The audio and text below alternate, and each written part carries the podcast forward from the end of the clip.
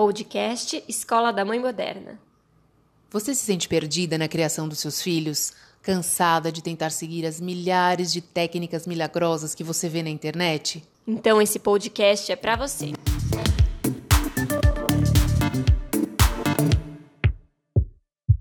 Olá, eu sou Tatiana Tosi, coach para mães, e no episódio de hoje, eu e a Bárbara a gente vai falar sobre autismo e esse novo olhar para a doença, como, como hoje a sociedade entende melhor, acolhe mais é, essas pessoas que sofrem e as famílias, né, que estão inseridas nesse contexto que é um universo à parte. Para quem realmente nunca se envolveu, de fato, hoje tem muita coisa rolando que, que é diferente de anos atrás, né? O que motivou a gente, que chamou a atenção uh, minha e da Bárbara para a gente falar sobre esse tema foram duas notícias muito interessantes que saíram essa semana na mídia. Uma delas foi de uma mãe, né, que é a Silvia Greco, que ela é torcedora do Palmeiras e ela recebeu um prêmio da FIFA por conta de uma iniciativa que para ela é super corriqueira, comum, faz parte da vida dela, ela tem um filho com autismo e com deficiência visual. Ele é cego. Então ela leva ele nas partidas de futebol, que ele gosta muito de futebol, ela é uma palmeirense ferrenha, e ela narra para o filho o jogo. E ela foi flagrada por uma, uma TV isso chamou a atenção das pessoas, e aí foram entender melhor o caso, foram estudar, é, estudar não, foram é, conversar com ela, enfim, e, e, e, saber um pouco mais da vida dela, do dia a dia. E o Nicolas nasceu com ele é um filho adotivo, ele teve um problema no parto, ficou cego. E então ela, como ele gosta muito de futebol, ela narra para ele. E isso realmente foi uma uma forma de de mostrar que uma forma de inclusão também, né? Que as pessoas que têm necessidades especiais também podem é, participar das atividades corriqueiras, podem é, fazer o que todo mundo faz, mas nesse caso tem um elemento muito importante que é a mãe, né? A sensibilidade dessa mãe de trazer junto o filho e encontrar uma forma de dialogar com ele dentro desse, desse universo. Pois é, esse é um assunto que nos chamou muita atenção que a gente ainda não tinha abordado aqui no podcast e a gente achou muito importante discutir, porque se tem falado muito sobre o assunto, ainda é um tabu e é importante a gente desmistificar. Outra notícia que chamou bastante a nossa atenção foi de um pai, pedreiro, que começou a aprender a dançar balé para ajudar as filhas que são autistas. Então, desde março, esse pai de 54 anos divide o tempo entre as obras e os estúdios de balé.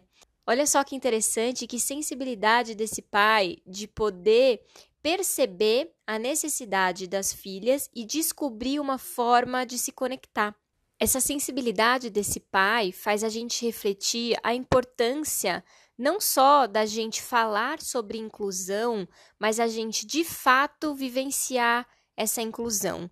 É, o autismo ele é uma condição e a gente precisa entender que eles têm limitações, mas pode conviver e pode se desenvolver como qualquer outra criança. A gente precisa, como qualquer dificuldade, a gente precisa trazer recursos e poder se adaptar, entender essa linguagem. É interessante que é um projeto da prefeitura que chama Balé Azul, que elas, essas, essas duas filhas né, desse pai estão fazendo aula com outras oito crianças também diagnosticadas com autismo. Então, é a arte, o balé, né, toda essa postura para poder ajudar incentivar e esse pai, conhecendo a dificuldade das filhas, resolveu participar não só de uma maneira passiva, mas de uma maneira ativa sobre esse processo. É muito lindo mesmo isso, né? Esse envolvimento dos pais, esse, esse engajamento é, em trazer essas. É, fazer com que a vida dos filhos seja um pouco mais fácil, mais leve, né? Porque já imagino que no dia a dia as dificuldades que eles devam enfrentar, inclusive sobre esse pedreiro, o Joilson, é, numa das matérias, entrevistas que ele deu, ele comentou que no dia seguinte de uma das apresentações, alguém passou pela casa dele, ele mora em Feira de Santana, né, na Bahia.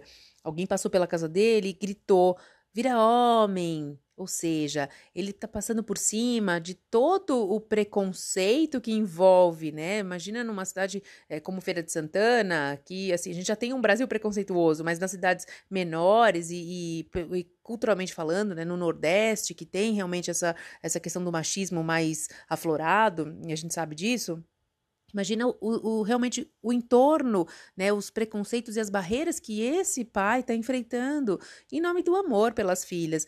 É, a gente achou muito lindo mesmo. Parabéns por essa iniciativa, né, que realmente é, que o Joilson e tantos outros Joilsons pelo, pelo mundo possam se é, tomar esse tipo de iniciativa e se entregar dessa forma em nome do amor pelos filhos. Um outro aspecto muito importante que a gente quer trazer também é o quanto por exemplo, o Marcos Mion, que é um dos precursores dessa luta contra o autismo, uh, no momento que ele decidiu expor né, o próprio uh, drama familiar, porque ele contou, ele conta sempre né, o quanto foi difícil a descoberta do autismo e a convivência.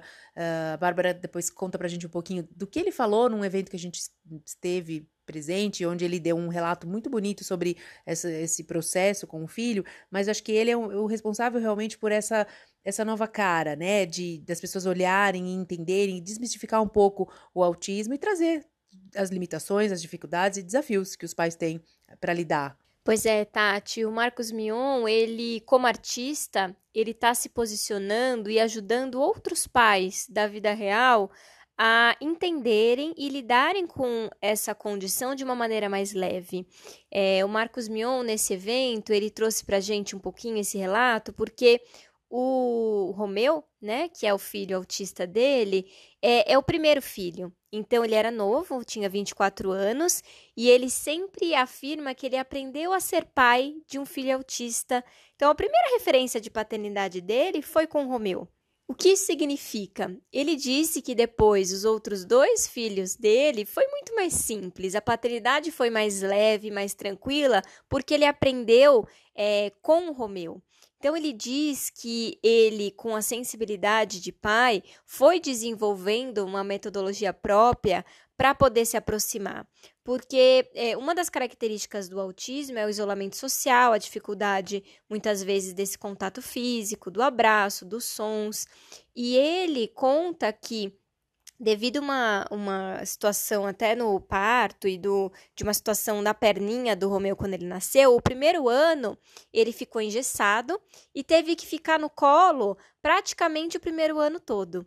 E aí, depois que ele se recuperou, ele não queria mais esse colo. E na cabeça do Marcos Mion, não fazia sentido.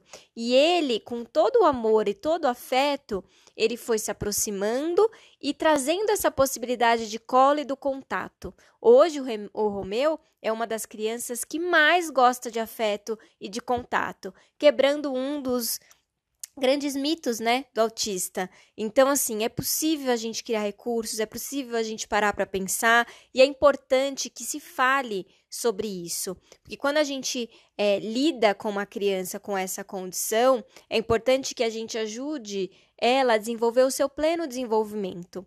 Então, o objetivo desse episódio hoje é a gente trazer algumas curiosidades, trazer algumas reflexões e a gente começar a abrir essa porta para essa causa que é tão importante. Bárbara, você sabia que no Brasil existem cerca de 2 milhões de autistas e que desses, 95% estão completamente desassistidos, nem diagnóstico tem que é uma dificuldade também pro, até para o sistema único de saúde, né? Eles também já não têm, é, tem até é, esse, essa complicação na hora de, de diagnosticar. E o autismo é de duas a quatro vezes mais frequentes em meninos. Eu não sabia dessa informação nas nossas pesquisas aqui para entender um pouquinho melhor também, né? Eu acabei é, envolvendo um pouco com algumas informações aqui que eu não não tinha conhecimento. Fiquei realmente bem, é, bem perplexa com esse dado desse número de autistas e, de fato, da, da pouco, uh, poucas informações, né, da, da falta de assistência que a gente tem. Pois é, Tati, ainda infelizmente é, o sistema público ele não oferece muitas muita assistência e muita ajuda para essas famílias. Então, vamos parar para pensar. A maioria não é diagnosticado. E isso é uma coisa muito complicada, porque quanto antes essas crianças elas têm intervenções, melhor e maior é a chance delas desenvolverem as habilidades plenas que elas podem. Então, assim, uma coisa que é importante a gente saber é que o autismo ele não ele não é identificado, por exemplo, como a síndrome de Down, que é um gene específico, uma alteração específica. São vários fatores. Né? Hoje, geneticamente, já se evoluiu muito, já se sabe que tem algumas alterações, mas isso por si só não define. É, tem a questão ambiental, tem a questão é, genética, tem a questão social, tem várias questões, não é uma causa única e ela costuma ser identificada na infância, logo no começo, mas esse diagnóstico ele começa a ser feito, né, é, a partir aí do ano e meio, três anos, os sinais eles começam a aparecer lá nos primeiros meses de vida. Só que, se a gente não sabe quais são os sinais, o que esperar, fica mais difícil. E aí é importante a gente poder ter essa informação e pegar canais é, como esse, que é o podcast, um canal gratuito, onde todo mundo tem acesso, onde a gente possa se informar para que a gente possa prevenir, já que infelizmente o nosso sistema de saúde não dá assistência para essas famílias. Então, uma das coisas que é importante a gente sempre observar são os bebês que, por exemplo, evitam o contato visual com a mãe. É, principalmente durante a amamentação. É, não necessariamente é, se a mãe não amamenta no peito, você vai observar isso, ela mamando na mamadeira, é, qualquer qualquer situação, mas esse é um momento de contato muito intenso entre mãe e bebê. E geralmente as crianças autistas elas evitam o contato. Além disso, tem um choro ininterrupto. É uma criança que apresenta um incômodo muito constante, é uma criança que é, tem essa irritabilidade, tem uma apatia.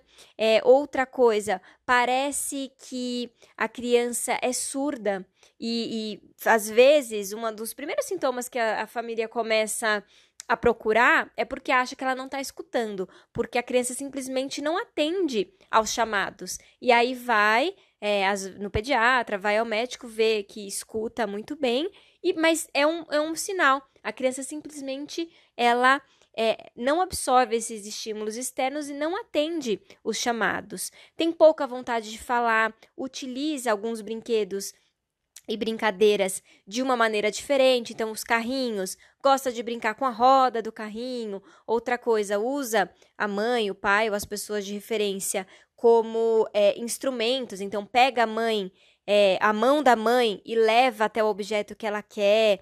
Então, tem alguns sinais que são importantes. É, é, outros, os clássicos, né, que são os movimentos repetitivos, de movimento de braço, movimento muitas vezes de bater é, a mão na cabeça tem repetição, que a gente chama muito de ecolalia, né? Que é essa repetição da fala, onde eles repetem algumas palavras, é, às vezes, é, muitas vezes demoram muito para iniciar a fala, agressividade, ansiedade. Então, são alguns sintomas que começam logo cedo e que é, se você tiver a oportunidade de procurar um profissional para te ajudar e te orientar para verificar se realmente, de fato, essa criança apresenta é, sinais de autismo, a gente pode intervir e ajudar ela a se desenvolver.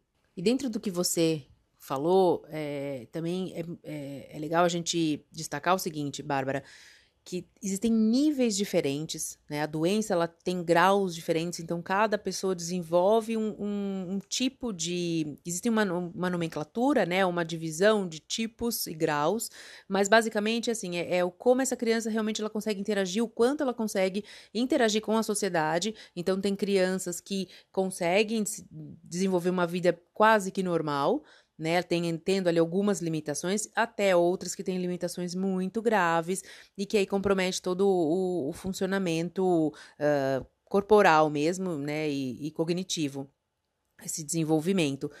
E diante disso, assim, uma coisa que é que é que para a ciência foi tem sido um desafio Agora a gente vive um momento onde realmente existe uma literatura, existe essa, isso que a gente comentou, né? Pessoas expondo mais, dividindo, compartilhando mais essas experiências, mas há 20 anos atrás, 30 anos atrás, isso era diferente. Então, assim, tem médicos que comentam de fato o quanto era desafiador atender uma criança com com autismo, justamente porque não, não, sabia, né? As pessoas não sabiam muito como, como agir, o que fazer, como é que aquilo ia se desenvolver. E hoje não, hoje a gente já tem um outro, um outro cenário, o que facilita muito. E aí, dentro dessa classificação, algumas, algumas iniciativas de pessoas a gente vê hoje uh, que têm autismo e que conseguiram desenvolver uma vida praticamente normal, ou, se, ou seja, conseguiram lidar com as suas limitações e, uh, e não deixaram com que não, não fizeram com que o autismo se apropriasse da, da vida. Pelo contrário, o autismo não é parte, é parte, mas não é o todo.